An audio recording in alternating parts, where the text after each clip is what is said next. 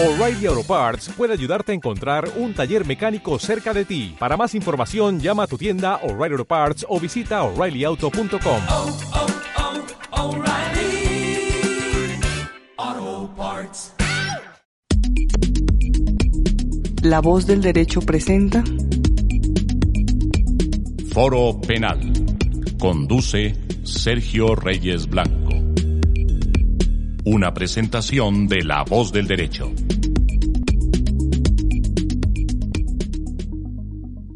De nuevo, de regreso en La Voz del Derecho con Foro Penal, arrancando este nuevo año 2023 con mucha energía y con muchos deseos de continuar discutiendo sobre los temas de actualidad en el derecho penal.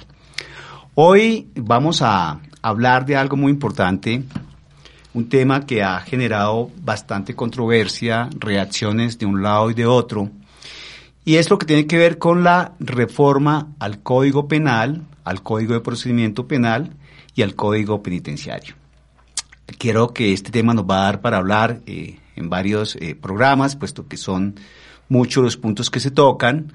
Vamos a hacer un abordaje tal vez iniciando con el Código Penal, luego en un siguiente programa, eh, si se dan las cosas, eh, abordaremos lo que concierne a las modificaciones que se plantean frente a las normas procesales o adjetivas dentro del procedimiento penal. Y finalmente eh, miraremos esas propuestas que hace el ministro o que hace el gobierno para modificar el sistema penitenciario, que son bastante, eh, digámoslo, eh, eh, interesantes desde el punto de vista de lo que allí se presenta y se propone, eh, en otras latitudes, en otros modelos, en otros sistemas. Hemos venido advirtiendo cómo existe el modelo de, de- de cárcel abierta, que hay alguna propuesta en esa línea y por eso creo que se torna bastante interesante tocar el asunto. Hoy mm, nos acompañan, como de costumbre, los miembros de esta mesa de trabajo, eh, la doctora Maite Bayona, que es profesora de la Universidad Santo Tomás, la doctora Carolina Gutiérrez de Piñeres, también académica, profesora en diferentes instituciones universitarias, el doctor Daniel Largacha, abogado litigante, académico y profesor, y de igual manera el doctor Daniel Tabada, abogado litigante y académico. Y quien les habla, Sergio Reyes Blanco. Vamos a, a iniciar este abordaje, como les decía, mm, haciendo una mirada mm, tal vez de, de aproximación antes de entrar puntualmente en cada uno de los detalles que se plantean en esta propuesta o en este proyecto de reforma. Como les decía, aquí se presentan modificaciones a normas del Código Penal, a normas de la Ley 906 de 2004 y al Código Penitenciario. En ese sentido, vemos que el gobierno, siguiendo esa propuesta que ya habíamos tal vez eh, discutido en algún momento frente a la eliminación de cinco o seis tipos penales que se lanzó el año pasado por parte del ministro y que generó también las redacciones correspondientes, que se incorporan en el proyecto, pero además de ello, de una serie de eliminación de normas y modificaciones de otras que mm, merecen eh, la discusión, que merecen la revisión, que merecen la valoración y que obviamente han generado posiciones diferentes en todos los escenarios, no solo en el académico, sino en el político y mm, en general en la sociedad. Por eso mm, quisiera iniciar eh, escuchando una pequeña reflexión de cada uno de los miembros de la mesa, no de manera puntual a los aspectos que se van a modificar, sino frente a la necesidad, si es o no es en estos momentos requerible una modificación en ese sentido que plantea el proyecto, en donde vemos cuestiones bastante significativas. Por citar un ejemplo, se elimina el delito de feminicidio, se elimina el delito del incesto, entre otros. Y en materia eh, procesal hay también eh, algunas modificaciones bastante interesantes. Quisiera que arrancáramos con nuestras eh, queridas doctoras de la mesa y le voy a dar la palabra a la doctora Maite para que nos dé su primera apreciación sobre esta propuesta gubernamental. Bueno, pues muchas gracias Sergio, un saludo muy especial para ti y a todos mis compañeros de mesa. Digamos que es una propuesta compleja y que como tú ya muy bien lo anotaste, pues genera bastantes reacciones, tanto a favor como en contra. Eh, sin embargo, si me preguntas de cara a la necesidad, yo tendría que responder que es una propuesta bastante interesante desde muchos puntos de vista, pero creo que el más importante y el más relevante de cara a las propuestas que son integrales, porque no solamente se circunscribe al, derecho sustantivo o al Código Penal, sino también a los aspectos procesales y penitenciarios. Y aquí quiero llamar una primera, em, a una primera eh, situación y es que, eh, pues para nadie es un secreto que Colombia presenta un estado de cosas inconstitucional desde hace bastantes décadas en materia penitenciaria y carcelaria y bueno, creo que este proyecto del Ministerio de Justicia y del Derecho pues se ha tomado eh, la tarea de hacer una investigación seria y unas modificaciones bastante interesantes en, en ese sentido. Entonces creo que, bueno, primero llamar la atención sobre algo que es obvio, que los abogados constantemente eh, mencionamos, el hecho de hablar de la humanización del proceso penal introducir conceptos como la justicia restaurativa, hablar de la posibilidad de tener una eh, persecución eficaz de los delitos, pues pone el dedo sobre la llaga porque una realidad del sistema colombiano y del sistema de administración de justicia y para nadie es un secreto esto, que además es un cuestionamiento constante en la sociedad, es que la administración de justicia no funciona. No funciona por una razón muy sencilla y es porque el sistema está absolutamente colapsado colapsado de denuncias de situaciones que no hacen parte del derecho penal, pero que sí implican un desgaste grandísimo del aparato de justicia penal. De ahí que se proponga la eliminación de algunos tipos penales. Por supuesto, estaremos de acuerdo o no con, con algunos de estos, pero por lo menos sí se pone el dedo en la llaga de decir, oiga, venga, esto está mal, no está funcionando, no genera resultados tangibles. Aquí no se está persiguiendo la gran delincuencia organizada, aquí no se están persiguiendo los grandes delitos que en el objetivo de la norma los definen como de alto impacto social, sino que estamos persiguiendo eh, los, las cifras del IMPEC no nos dejan mentir, inasistencias alimentarias, estamos persiguiendo violencias intrafamiliares, estamos persiguiendo hurtos. Y eso es una realidad que tenemos que mencionar y que de alguna manera la propuesta en general pues pretende atender o pretende atacar. Por supuesto que eso tiene un sinnúmero de, de, de consideraciones adicionales, pero en términos generales, el objeto de la ley me parece que es muy necesario en términos de los procesos judiciales que se están adelantando en Colombia, que se dé una verdadera justicia. Ya depende de lo que cada uno entienda como justicia, pero pues introducir estos mecanismos de justicia restaurativa pues podrán de alguna manera oxigenar el aparato de administración de justicia en Colombia y de allí que pueda hablarse de un sistema eficaz y eficiente, que es algo que hace décadas en nuestro país pues no se está visibilizando.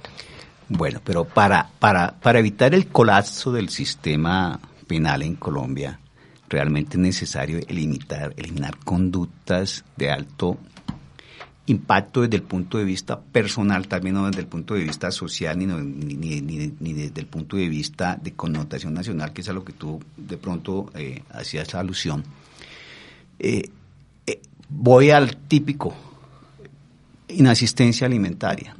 Es una conducta que afecta de manera personal a los que están involucrados, la madre, el hijo y el padre. No es una conducta de connotación ni de impacto generalizado. Uh -huh.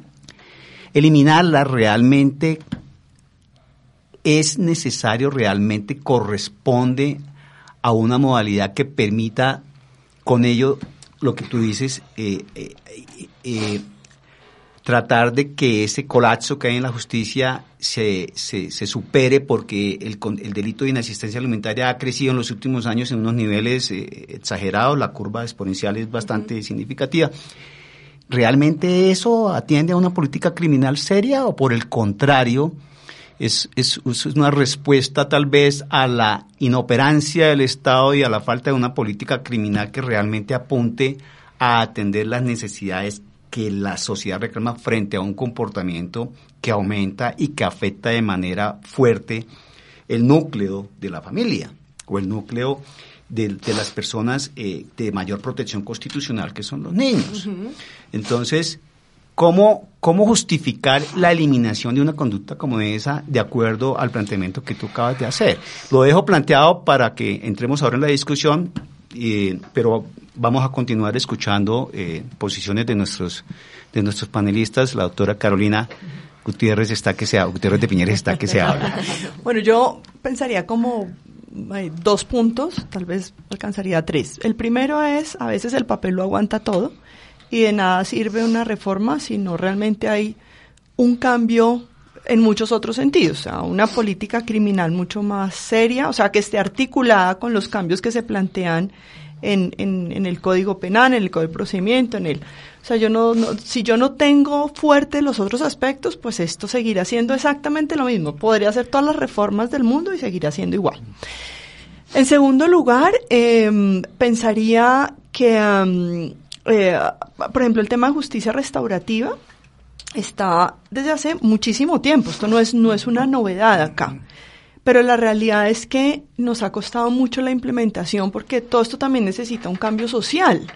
Y es que necesitamos entender que no es la no es la no es la venganza, no es la eh, eh, no es que se vaya a la cárcel lo que va a sanarnos como seres humanos, sino el hecho de hacernos conscientes que hemos causado un daño y que tenemos que hacernos responsables de ese daño, que es lo que persigue finalmente la justicia restaurativa. Entonces, se habla de justicia restaurativa, pero en, en el papel, pero no hay nada, el, el, Estado realmente no trabaja en formar a las personas, en hablar en los colegios sobre justicia restaurativa. Y bueno, finalmente, eh, desde la psicología más jurídica que forense, pues finalmente las, los, los, las culturas evolucionan, los, los, eh, los países cambian, las sociedades cambian, evolucionan, y eso hace que pues tenga que darse una reforma constante. O sea, el derecho penal no puede ser eterno, porque finalmente tiene que transformarse cuando, cuando hay delitos que ya no es necesario perseguir de la manera que se perseguía. Creo, creo que esos son los puntos que yo trataría. Sí, va, va más o menos con la misma línea de la doctora Maite. Y, y, yo creo que ahí debemos tocar ahora, después de que escuchemos a los Danieles, para ir como eh, aterrizando esas apreciaciones frente a lo que se plantea ya de manera puntual en el proyecto.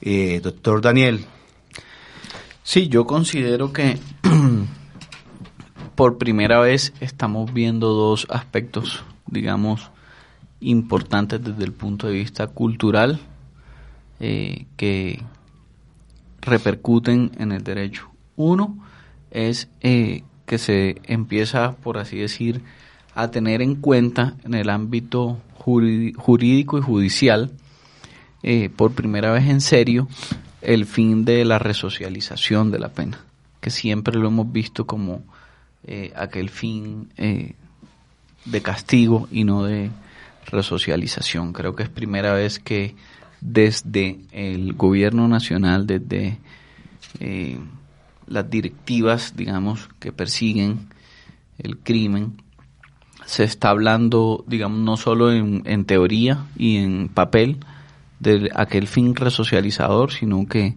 es por primera vez que se pretende poner en práctica.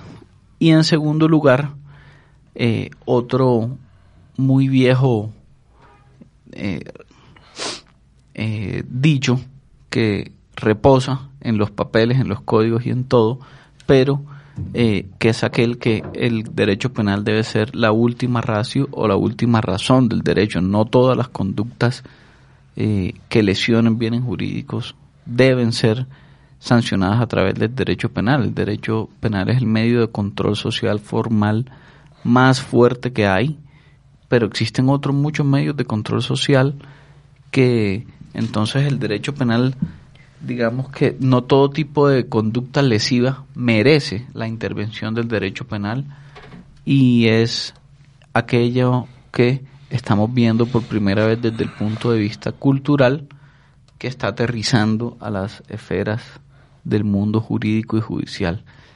Eso aparte, pues creo que eh, de lo dicho por la doctora Maite, que es la humanización de la pena, pienso que es lo más importante que tiene este código más allá, perdón, esta propuesta de reforma, más allá de eh, si eh, se elimina un artículo o si se, eh, o si se modifica un procedimiento frente a una causal para que se pueda conceder la prisión domiciliaria o si se rebaja la pena máxima de 60 a 50 años, me parece que eh, es un cambio cultural que es el primer paso y no solo debe ser el primero, sino que de aquí en adelante debe eh, ser, debemos seguir transitando en este camino de humanización y de que el derecho penal sea eh, aquel medio de control social verdaderamente de última ratio. ¿Por qué? Porque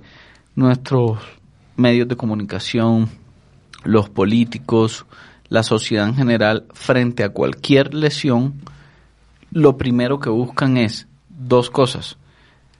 El castigo y la creación de una norma penal y un aumento de penas desproporcionado, sin tener en cuenta, eh, pues obviamente eso da réditos y créditos políticos y da una sensación de seguridad que, que no es real, pero eh, quienes son expertos en política criminal y en ciencias penales y criminológicas deben ser quienes tomen verdaderamente estas decisiones. Es más, yo pienso que toda eh, toda norma de creación penal o de modificación penal debe contar con un aval no solo del Consejo Nacional de Política Criminal, sino que sus que su ponente se, tiene que ser un abogado, tiene que existir un concepto, digamos, previo de la facultad del área de, del Departamento de Derecho Penal de las universidades, porque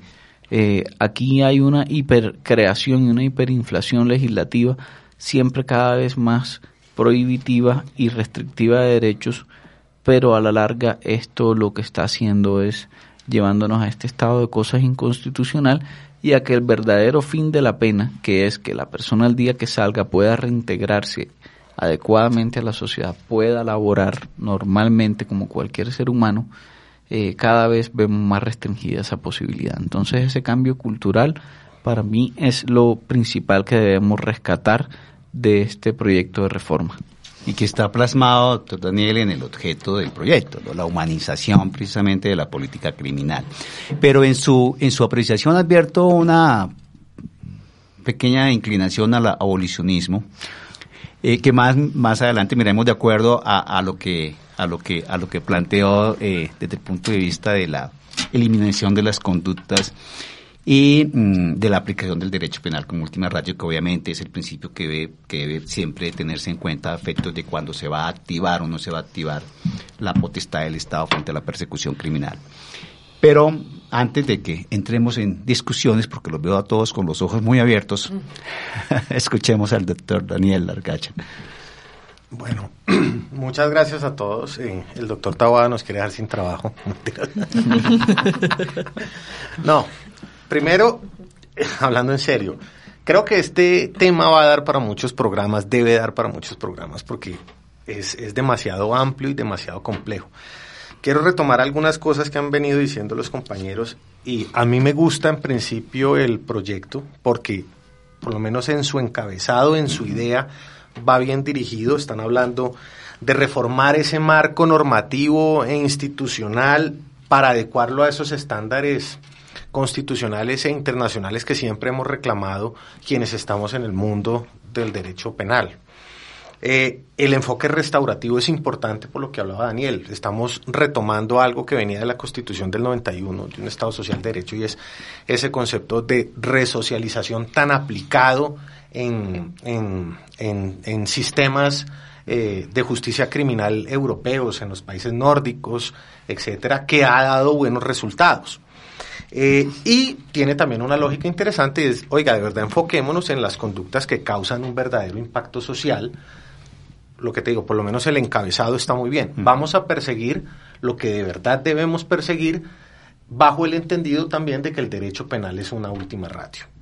Eh, Ahora bien, eh, yo creo que este tipo de proyectos deben ir acompañados de dos cosas fundamentales. La primera es que tiene que haber una modificación en la cultura jurídica. Nosotros tenemos un sistema procesal importado, con sus cosas positivas y sus cosas negativas. Y mientras este tipo de reformas no sean comprendidas en el mundo jurídico, en la práctica no van a tener efecto. Nos va a suceder lo que ha pasado con el sistema acusatorio, que la Corte Suprema de Justicia todas las semanas lo modifica restringiendo aún más su aplicación. Entonces, si este proyecto logra superar las distintas etapas legislativas y el control de constitucionalidad que se presente, con las cosas buenas y malas que tiene, digamos, lo cierto es que vamos a enfrentarnos a esa segunda situación. Ey, los medios no lo van a entender, la Corte Suprema de Justicia lo va a restringir, qué cambios va a imponer. Entonces tenemos que hacer una socialización de hacia dónde vamos. Y en ese sentido, como decía Daniel, estos proyectos en Colombia siempre han tenido el mismo problema, rescatando lo que está haciendo el ministerio en este caso. Deben incorporar también a distintos actores. O sea, que esté el Consejo de Política Criminal, magnífico, que el Ministerio lo pase al Congreso, excelente, pero sí es importante que la rama se pronuncie, sobre todo los funcionarios de la rama que todos los días están en palo quemado o en convida mirando qué le pasa al sistema. Que estén los litigantes, por litigantes hablo no solamente de los defensores, sino también de los fiscales, ¿sí? y de los miembros del Ministerio Público, independientemente de que se esté o en a favor o en contra de que la Procuraduría está en el proceso penal, pero pues hoy en día están y ellos ven el día a día del sistema. Es importante que se permita, llamemos a esa base de, de- de la cultura jurídica, intervenir y que los medios también lo conozcan, porque gran parte de, de- de- de la reacción de la Corte Suprema frente al sistema acusatorio en el sentido de limitar preacuerdos, allanamientos, etcétera, es producto también del tema mediático, porque no hemos entendido la lógica del sistema. Entonces, mientras esto eh, no se haga masivo, no se socialice y no se haga ese cambio, yo creo que va a tener a la larga ligado a lo que tú decías. Oiga, esto es un cambio social, vamos a irnos por una justicia restaurativa con pros y contras, pero permitamos que todos lo entiendan para que lo mejoremos y lo apliquemos eh, como corresponde. Veo positivo el tema de, de- de la sustitución de la, de, la, de la medida de aseguramiento, que ese es un problema que tenemos con el estado de cosas inconstitucional que mencionaron. Veo que se queda cortico un poco ya en la prisión domiciliaria cuando hay condena. Ahora puede tener su lógica. En la medida de aseguramiento yo todavía me presumo inocente, en el otro caso ya tengo una condena. Pero no ha tocado, que eso va ligado con la cultura jurídica, lo de siempre, el uso excesivo de la medida de aseguramiento, el derecho penal y la medida de aseguramiento como venganza. Si vamos a irnos a una justicia restaurativa, si vamos a propender por ese cambio social, generemos esa, esa, esa concepción, porque por más cambios que yo haga aquí, las cárceles van a seguir atestadas y el estado de cosas inconstitucional va a seguir. Si en cada proceso yo pido una medida de aseguramiento intramural. Sí, es que el sistema, el sistema penitenciario no se mejora y no se modifica a través de una reforma donde se eliminen delitos. Sistema penitenciario se, se mejora en la medida en que el Estado invierta en mejor infraestructura y en mejores escenarios para el tratamiento del interno. De lo contrario, seguimos totalmente iguales.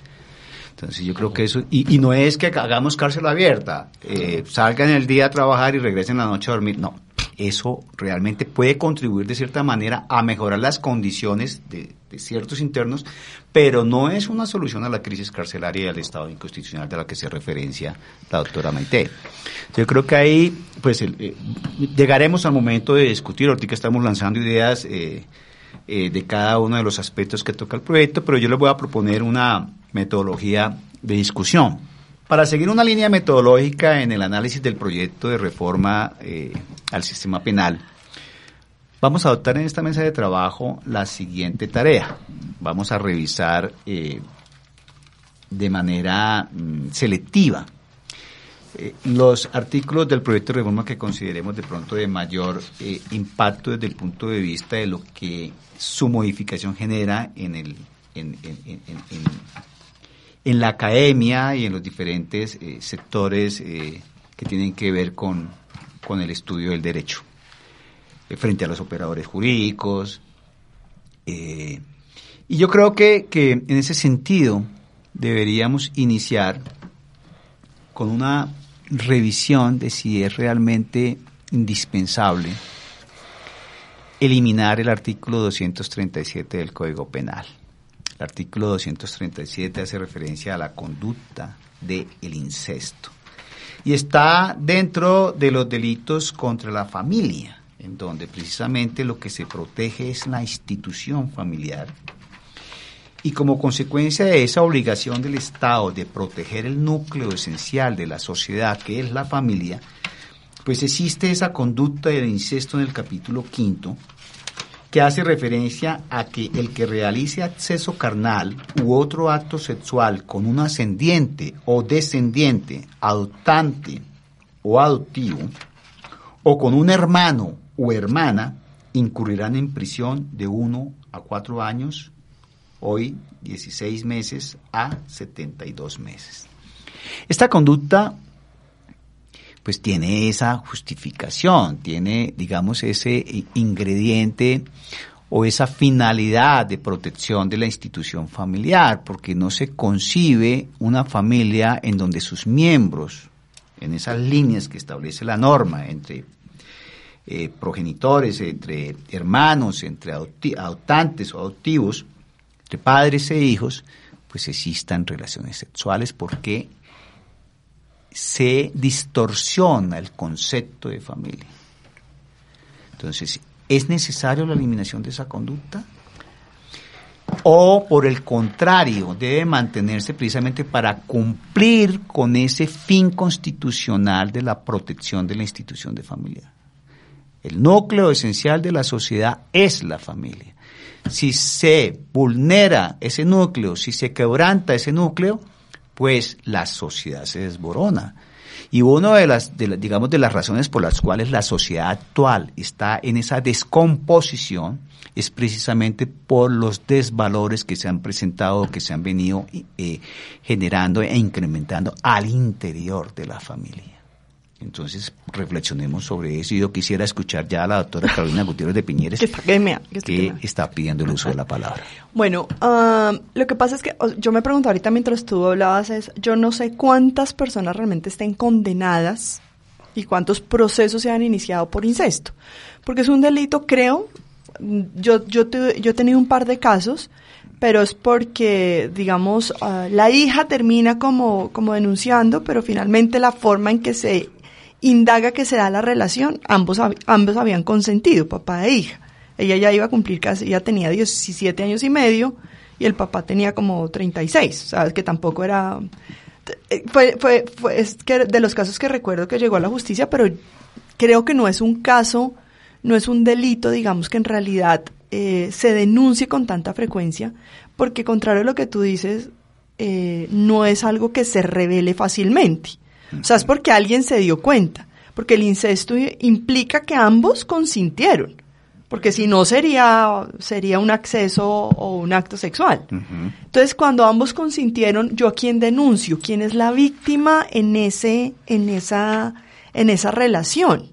Es la familia, porque la víctima no, no sabría, por eso te digo, o sea, creo que es un delito que se, es difícil, de difícil persecución, difícil que se condene a más porque tiene unos tiempos reducidos, entonces en caso de que haya condena entiendo que casi que podría llegar a haber una, una, un, tema que no hubiera cárcel.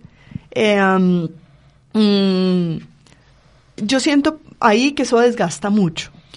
Y además que naturalmente, o sea, desde el punto de vista biológico, no es tan frecuente que se dé el incesto. O sea, se, se ve más entre, entre hermanos adolescentes, pero más que un tema de, de, eh, de comprensión de la que es un delito, es que hay un tema de eh, sexualidad que no es muy bien comprendido. Pero más allá de eso, yo sí estoy, yo sí estoy de acuerdo que se elimine. Bueno, pero si, si la razón del proyecto es humanización, pues habría un contrasentido. Si la razón del proyecto es, es, es descongestión, pues habría un contrasentido de acuerdo a lo que tú planteas. Si, la, si, si, si el fundamento del proyecto es eh, mejorar eh, los, los, los, los, índices de, o las cifras eh, de internos en las cárceles, pues es un contrasentido. Entonces, ¿cuál es la razón para eliminarlo de acuerdo a lo que establece el proyecto o a, o a, lo que busca el proyecto? Porque es que la existencia del incesto sí de todas formas mantiene cierta coacción o cierto mensaje a la sociedad. frente a la protección de la institución familiar. Y el permitir eh, volver a los estados eh, antiguos o salvajes de nuestros eh, ancestros, en donde todo el mundo se mezclaba con todo el mundo, pues eso, es, eso es una... digamos, un, un despropósito desde todo punto de vista que yo creo que el Estado no debe alimentar o que mm, eh, la, la- la política criminal o que la finalidad del Estado está en buscar eh, escenarios y ambientes en donde se consolide la institución familiar y no dar herramientas o instrumentos para que se No, Sergio, o descomponga. sea, perdóname, pero estoy en, Entonces- escúchame, estoy en desacuerdo con lo que dices porque yo no estoy diciendo que, o sea, que no esté no significa que el Estado lo esté permitiendo. En ninguna parte dice, ahora vamos a dejar que todos sean libres. No, porque, pero hemos dicho, ustedes han dicho, el derecho penal es Pero la lo última. que no está prohibido está permitido. No necesariamente, yo Claro. siento que No, no, no, yo, yo, no yo estoy- también difiero porque además hoy en día se habla de el concepto ampliado de familia. ¿Qué es la Exacto. familia? El perro puede ser mi familia. Eh, hay, eh, digamos que para, para, para una persona, digamos, de, de raigambre conservadora, como lo soy yo, yo sí tengo mi convicción de, la, de que la familia es el núcleo de la sociedad. Pero para hoy en día, para la gran mayoría de la gente no lo es. El núcleo de la sociedad no está fundamentado en la familia. Entonces digamos que con ese concepto ampliado de familia y además que existen otros métodos de proteger la familia a través del el derecho de familia, las comisarías, otro tipo de, digamos, de jurídicamente puede existir protección familiar sin que se tenga que recurrirse al derecho penal, máxime cuando es un tipo penal que parte de la base de que existe consentimiento, lo que tiene un contrasentido si es que existe un tipo penal que castigue el consentimiento. Eso, digamos, pues desde, desde las categorías dogmáticas no tendría sentido. Yo entiendo que el ministerio lo que hizo fue eh, tomarse la tarea de revisar cifras, revisar datos, revisar personas condenadas, que es un, además es un valor agregado, porque por lo general los abogados siempre tendemos a lucurar muchas ideas teóricamente, pero no nos tomamos en serio el trabajo y entiendo que el ministerio lo hizo y quizás, porque lo desconozco en términos de cifras, la razón por la que se decide o se propone, perdón, eh, derogar ese artículo eh, 237 del Código Penal del incesto es porque no hay denuncias por incesto. Piénsese que quizás lo que pasa es que es un tipo penal inoperante que, como lo decía Daniel, en nuestras concepciones modernas del concepto de familia no tiene ninguna relevancia, ninguna incidencia, porque parte de la base además del respeto de las garantías y los derechos individuales, de la libertad individual, por supuesto con las limitaciones legales que existen, y que además pues existen otros tipos penales cuando eh, no se trata de una relación sexual consentida entre personas que tienen la posibilidad de decidir si la quieren tener, que son los delitos sexuales, que violan, eh, o perdón, que atentan contra la libertad, la integridad y la formación sexuales. Y creo que ahí ya se resuelve, digamos, la discusión y, y la razón podría ser eventualmente esa. No se denuncia por incesto porque realmente pues no hay nada, no hay nada que, que discutir o que, o, o que perseguir, sobre Pues, todo con el concepto yo- moderno de familia. Siguiendo esa, esa apreciación, pues serían mucho más las conductas que tendrían que estar en el proyecto para que se despenalizaran o para que se eliminaran del código, del código penal. Porque lo que uno puede advertir es, es otro tipo de, de inclinación o de tendencia en esta propuesta, porque fíjense que también se propone la eliminación del capítulo noveno eh, lo que tiene que ver eh, los delitos contra la libertad individual y otras garantías y es el de los delitos contra el sentimiento religioso. Entonces, ¿cuál es realmente el ingrediente que mueve la propuesta? Aquí tenemos que ser, digamos, también eh, eh, eh, analíticos desde el punto de vista de no mirar lo que pronto está en línea con lo que pensamos, sino que analizar lo que eh, está dentro eh, o, o inmerso en el proyecto y que obedece tal vez a una tendencia de quienes presentan la propuesta. Entonces yo creo que eso, eh, no sé, lo, lo, lo pongo sobre la mesa para que ustedes sean quienes finalmente den su apreciación sobre el particular. Creo que el doctor Daniel Argacha está Sí. pidiendo el uso de la palabra. Yo voy a apoyar un poquito a nuestro conductor, sobre todo para generar discusión. Y viene en dos aspectos. El primero, ¿estamos teniendo coherencia lógica jurídica en las razones del proyecto o estamos haciéndolo simplemente por una situación, como explicaba la doctora Maite, eh, llamémosla matemática. No hay denuncias, no hay presos, eh, saquemos el delito, que no es que no sea válido, es una razón válida, pero es distinta a la que se está planteando en el proyecto. Dos, y ahí sí entrando un tema de abogados, ¿la razón de ser es jurídicamente viable? O sea, ¿es simplemente estadística o pragmática. ¿Y a qué voy yo? Es que la Corte Constitucional tiene un pronunciamiento muy interesante sobre el, eh, sobre el incesto, que es la C241 de 2012, que de hecho plantearía que si esta reforma pasa, va a llegar a la Corte Constitucional, porque la Corte fue enfática eh, en, al resolver esta discusión, cuando se presentó una demanda hace ya 10 años.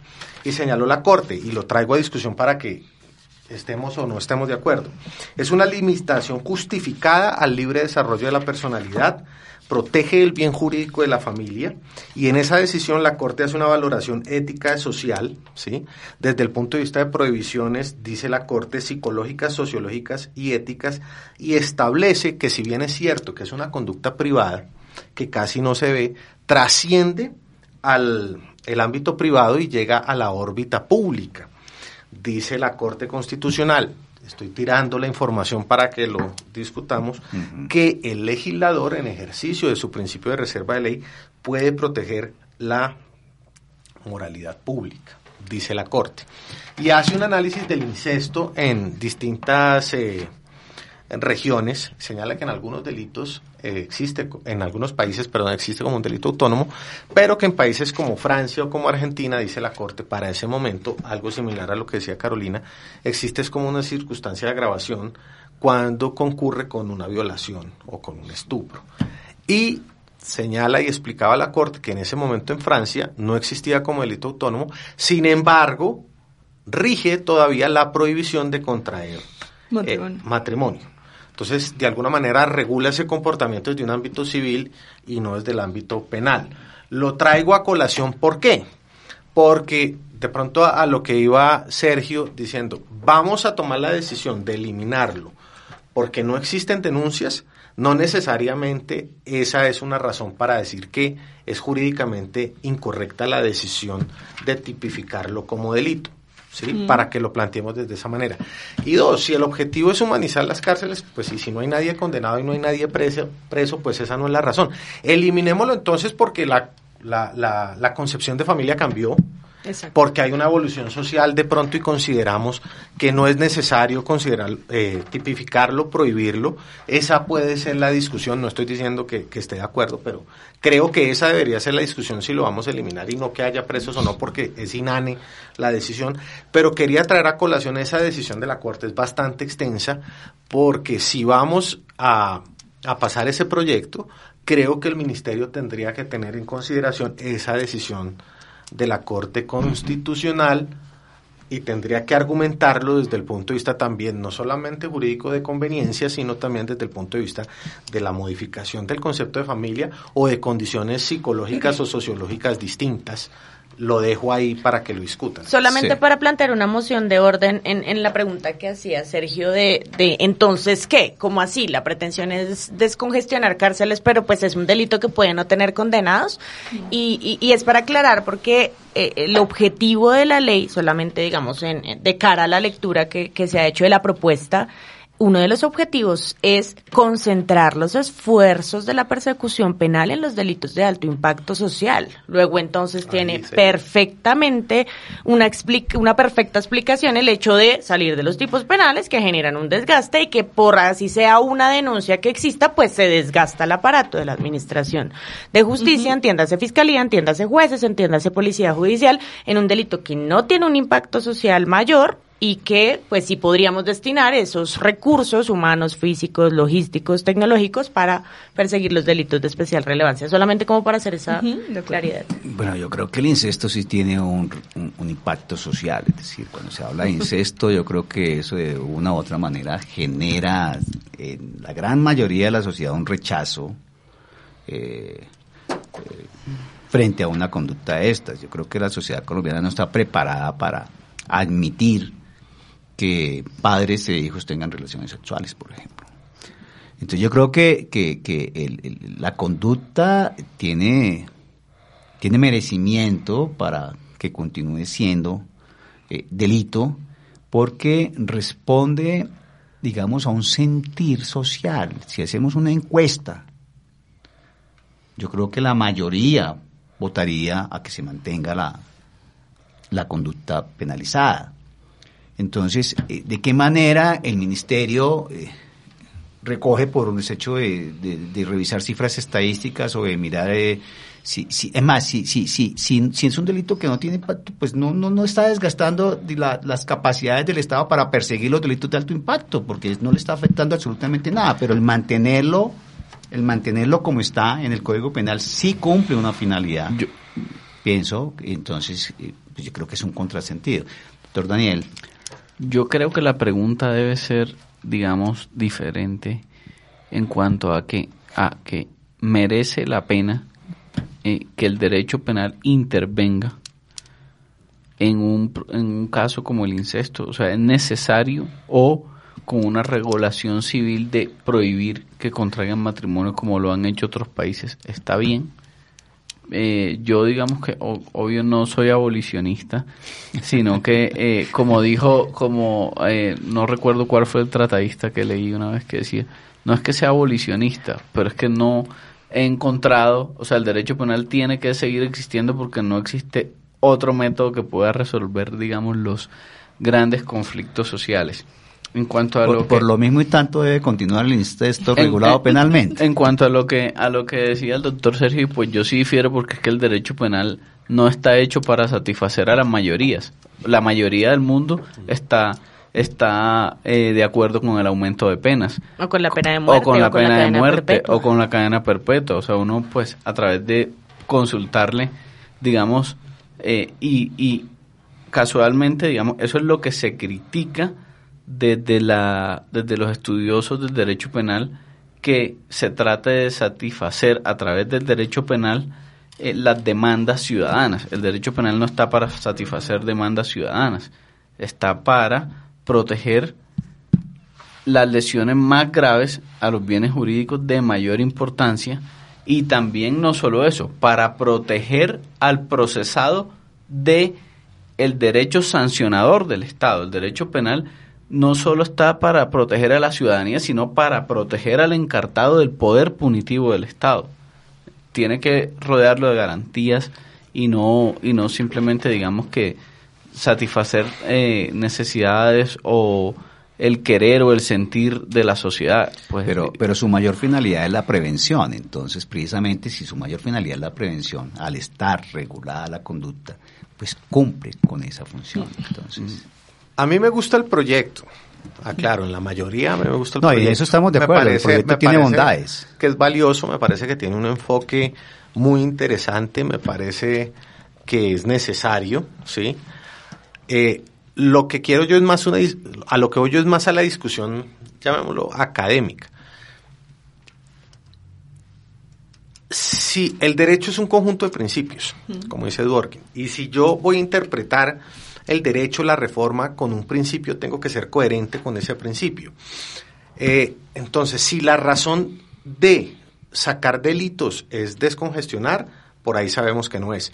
Si la razón es que vamos a permitirnos o que vamos a propender por permitir por perseguir conductas que tengan un alto impacto social, esa puede ser. Ahí encaja, como dice la doctora Maite, coincido con ella. Ahora bien, si yo construyo toda una dogmática penal y establezco, como decía el doctor Tawada, una serie de criterios para establecer cuándo debe intervenir el derecho penal o no.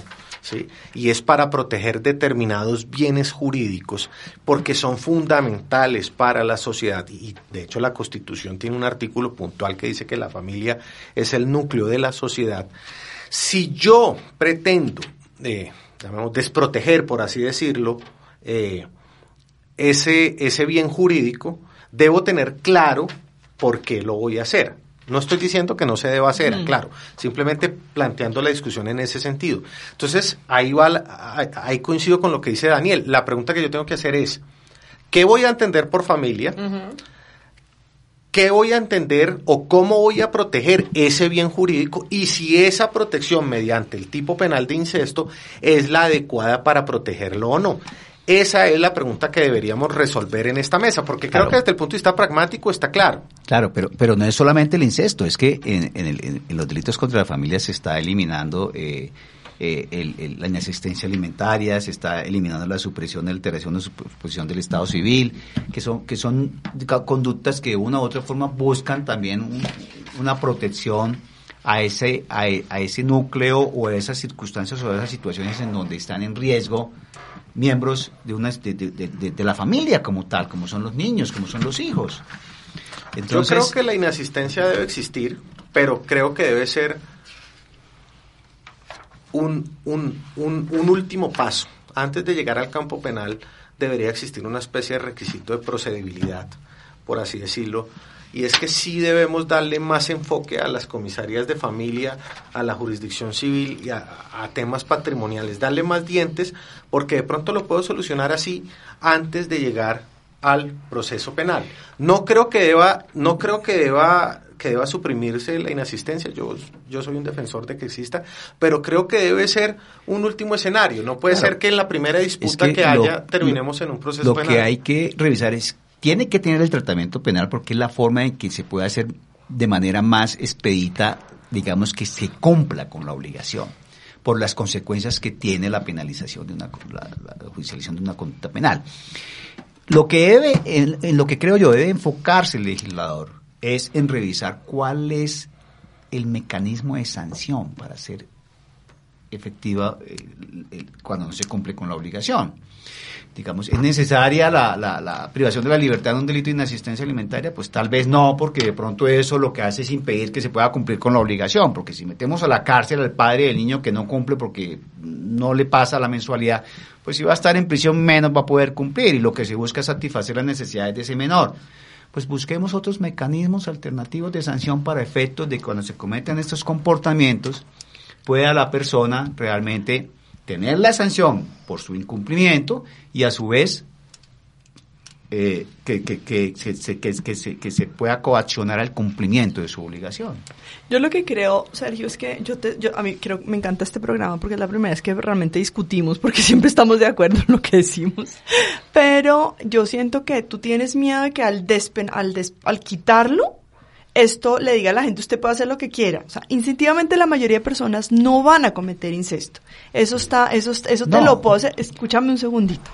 No, es que no me gustó la palabra miedo. no es que miedo. parece, pareciera, o sea, desde mi, mi percepción como psicóloga es como el miedo de, es porque lo has dicho mucho, o sea, si lo, si lo, si lo, Es cuestión de convicción. si no es un delito, claro, y aquí no podemos hablar, digamos, de convicciones morales, porque nosotros no, no podemos hablar de posiciones personales ni religiosas, sino académicas, porque este es un espacio académico. Entonces, Pero hasta qué punto la propuesta tiene algo de convicción. Ah, bueno, no sé, Ah, ah, no tengo ni ah. idea, pero no, uno yo... puede, podría uno decirlo. Ahora, yo te digo, tú me dices, si yo te digo desde de- mi convicción, o sea, obviamente yo estoy en contra de que uno tenga relaciones sexuales con, con los hijos, con los hermanos, pues obviamente mi lógica me lleva ahí, pero yo sí siento que no, es- no, por, no, no por existir va a haber menos incesto. Y no porque deje de existir se va a aumentar. Yo, yo estoy absolutamente convencida que eso no va a hacer que la gente diga, ah, no, ahora ya somos libres, porque en realidad, vuelvo, insisto, esto pasa al interior de la casa y casi nunca nos enteramos de que esto ocurra. Entonces, ¿qué estás protegiendo en realidad cuando no es algo que sea visible como la inasistencia alimentaria, por ejemplo? Porque ahí sí es obvio el impacto, ahí es fácil eh, probar, pero el incesto es, impos- es prácticamente imposible. Bueno, no sé. No, y otro tema es que el delincuente, quien delinque, digamos, o quien incurre en una conducta, jamás, nunca, eso está comprobado criminológicamente, saca el código penal y va a decir, no, esto da 40 años de prisión. No, no voy a cometer la conducta. Eso no disuade al delincuente, ni que exista el tipo penal, ni el monto de la pena, porque el delincuente siempre Es- es- actúa pensando que no va a ser procesado. Eso, Claro, eso es- criminológicamente es- está Eso probado. frente al delincuente, pero frente al ciudadano común tal vez la situación es distinta. Yo creo que sí hay personas que en algún momento quieren cometer cierta conducta y cuando saben que la conducta va a tener consecuencias jurídicas se abstienen de hacerlo. Pero es que el delito yo creo que está. yo creo que sí, claro. El delito sexual claro. está, acto sexual, Claro, está el delito sexual, claro que está, pero pero si despenalizas el incesto, en cualquier momento, hablaba ahorita Daniel de que hay un nuevo concepto de familia que se ha ampliado, que etcétera, ah, podemos llegar a- a- al- al, al punto en que, bueno, estamos cambiando, somos modernos, la sociedad ha evolucionado, joder, pues mi hermana está como buena, venga, no, eso... Si Eso, ella eso, eso no pues, fue, no es eso, digamos, Es mayor no. de 14. Eso, eso, desde, desde mi perspectiva, yo no lo concebiría así. Yo creo que el delito de incesto tiene una razón de existir y es precisamente por la obligación que tiene el Estado de proteger la institución familiar. Una familia donde, donde se permitiera que existiesen las relaciones sexuales abiertas, eh, pues es una familia que entra en descomposición. Porque, porque siempre, y eso los psicólogos, yo creo que son más los que conocen el tema, siempre que entre dos personas hay acercamiento sexual, eso da lugar a otra serie de aspectos y a otra serie de, de- de- de- consecuencias y, y de resultados en, en las relaciones, etcétera, etcétera, que yo creo que la doctora Carolina lo maneja mejor que cualquiera y podría darnos luz sobre eso. Pero eso- Entonces, eso contribuiría realmente a una descomposición del núcleo de la no, familia. no, No, te lo aseguro que no. El, que sí. el tema es, o sea, No. eso merece ser penalizado. o sea, to- toda la todo, todo, toda la, todas las conductas que no nos gusten o que envíen Sean un mensaje a la sociedad o inmorales o no éticas, Para tienen nosotros, que penalistas. eh, tienen Pues que ser no todas las conductas ¿no? que consideremos, consideremos inmorales o no éticas tienen que ser penalizadas, pero sí hay ciertas conductas que consideramos inmorales y éticas que tienen que tener consecuencia penal. Vuelvo- Y entre esas, para mí, está el incesto. Está bravo.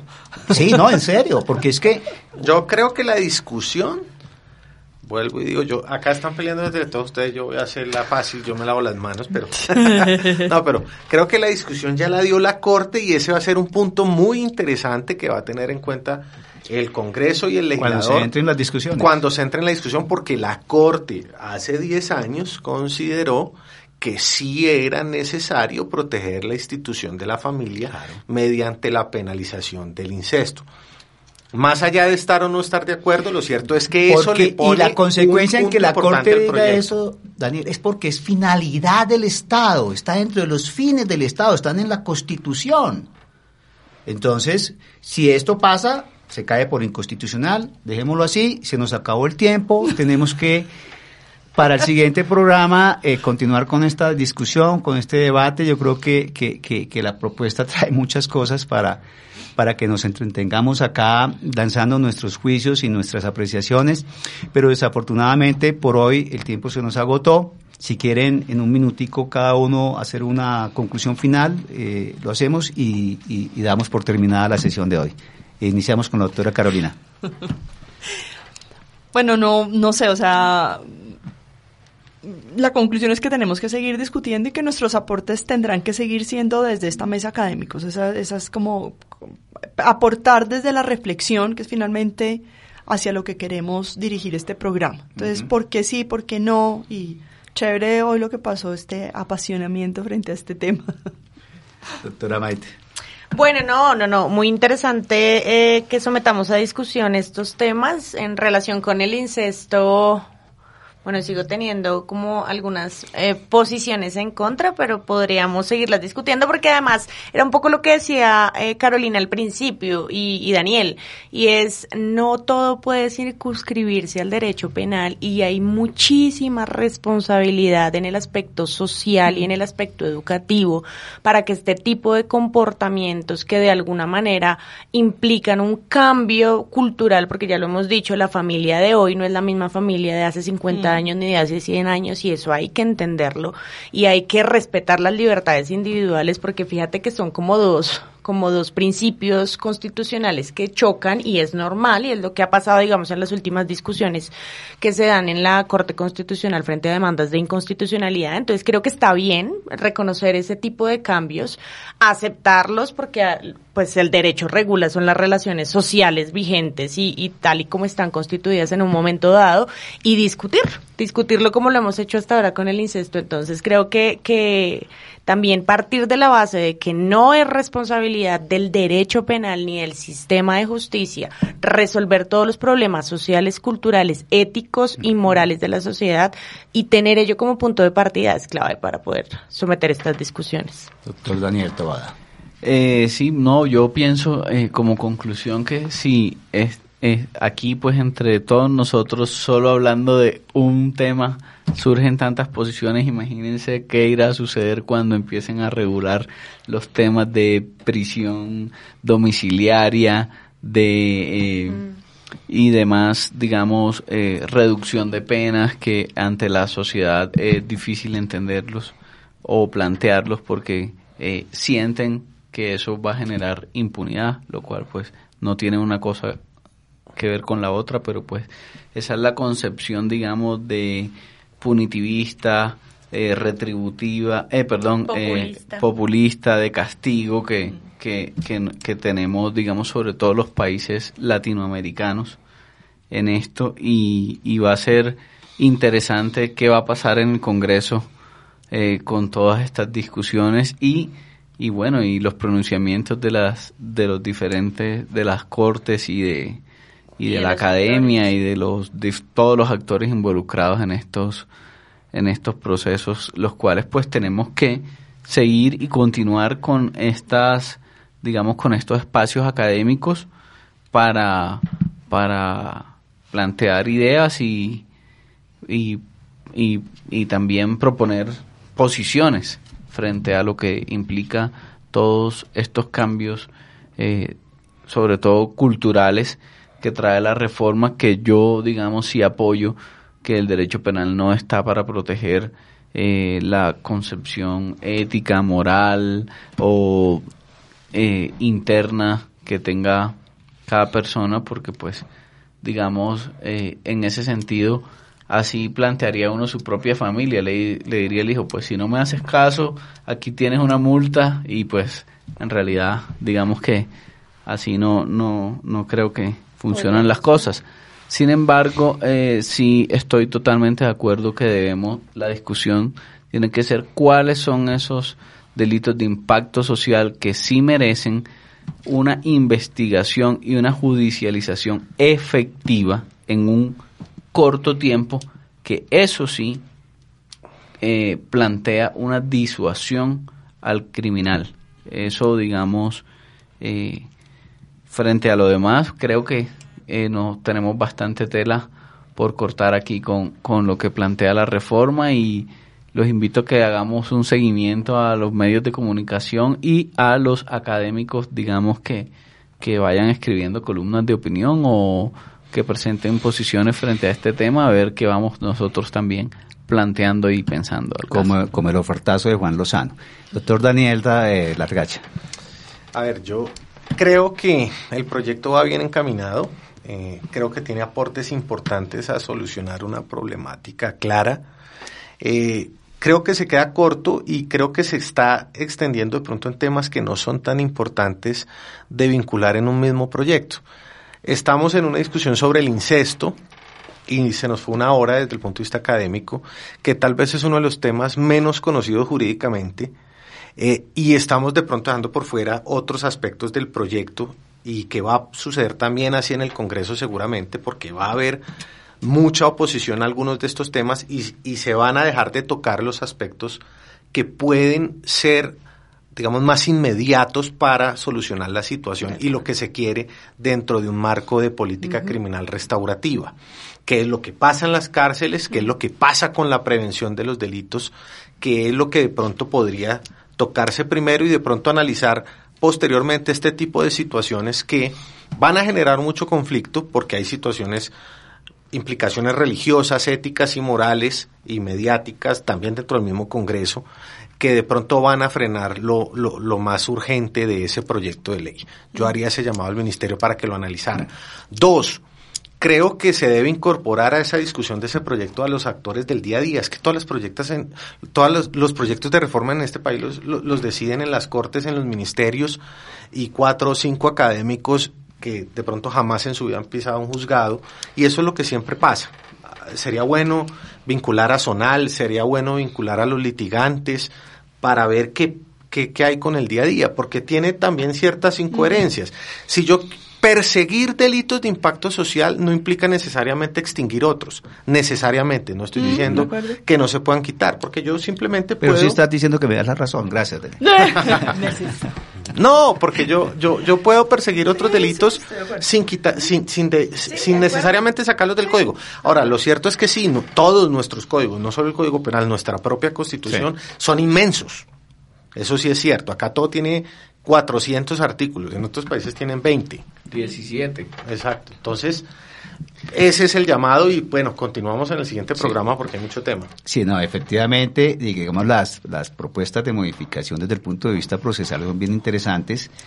Creo que deberíamos destinar el siguiente programa a discutir sobre ellas, como lo plantea eh, Daniel. Y vamos entonces a cortar por el día de hoy. Muchísimas gracias, doctora Carolina, doctora Maite, doctor Daniel y doctor Daniel, eh, a Luis en, en los controles. Y mm, quedamos entonces para eh, una nueva oportunidad, seguir discutiendo sobre este proyecto que genera tanta eh, controversia y tantos eh, aspectos que dan lugar al debate en un sentido eh, de crecimiento frente a lo que debe ser el derecho penal en Colombia. Quien les habló, Sergio Reyes Blanco, eh, hasta una próxima oportunidad. La voz del derecho presentó Foro Penal. Condujo Sergio Reyes Blanco. Una presentación de La Voz del Derecho.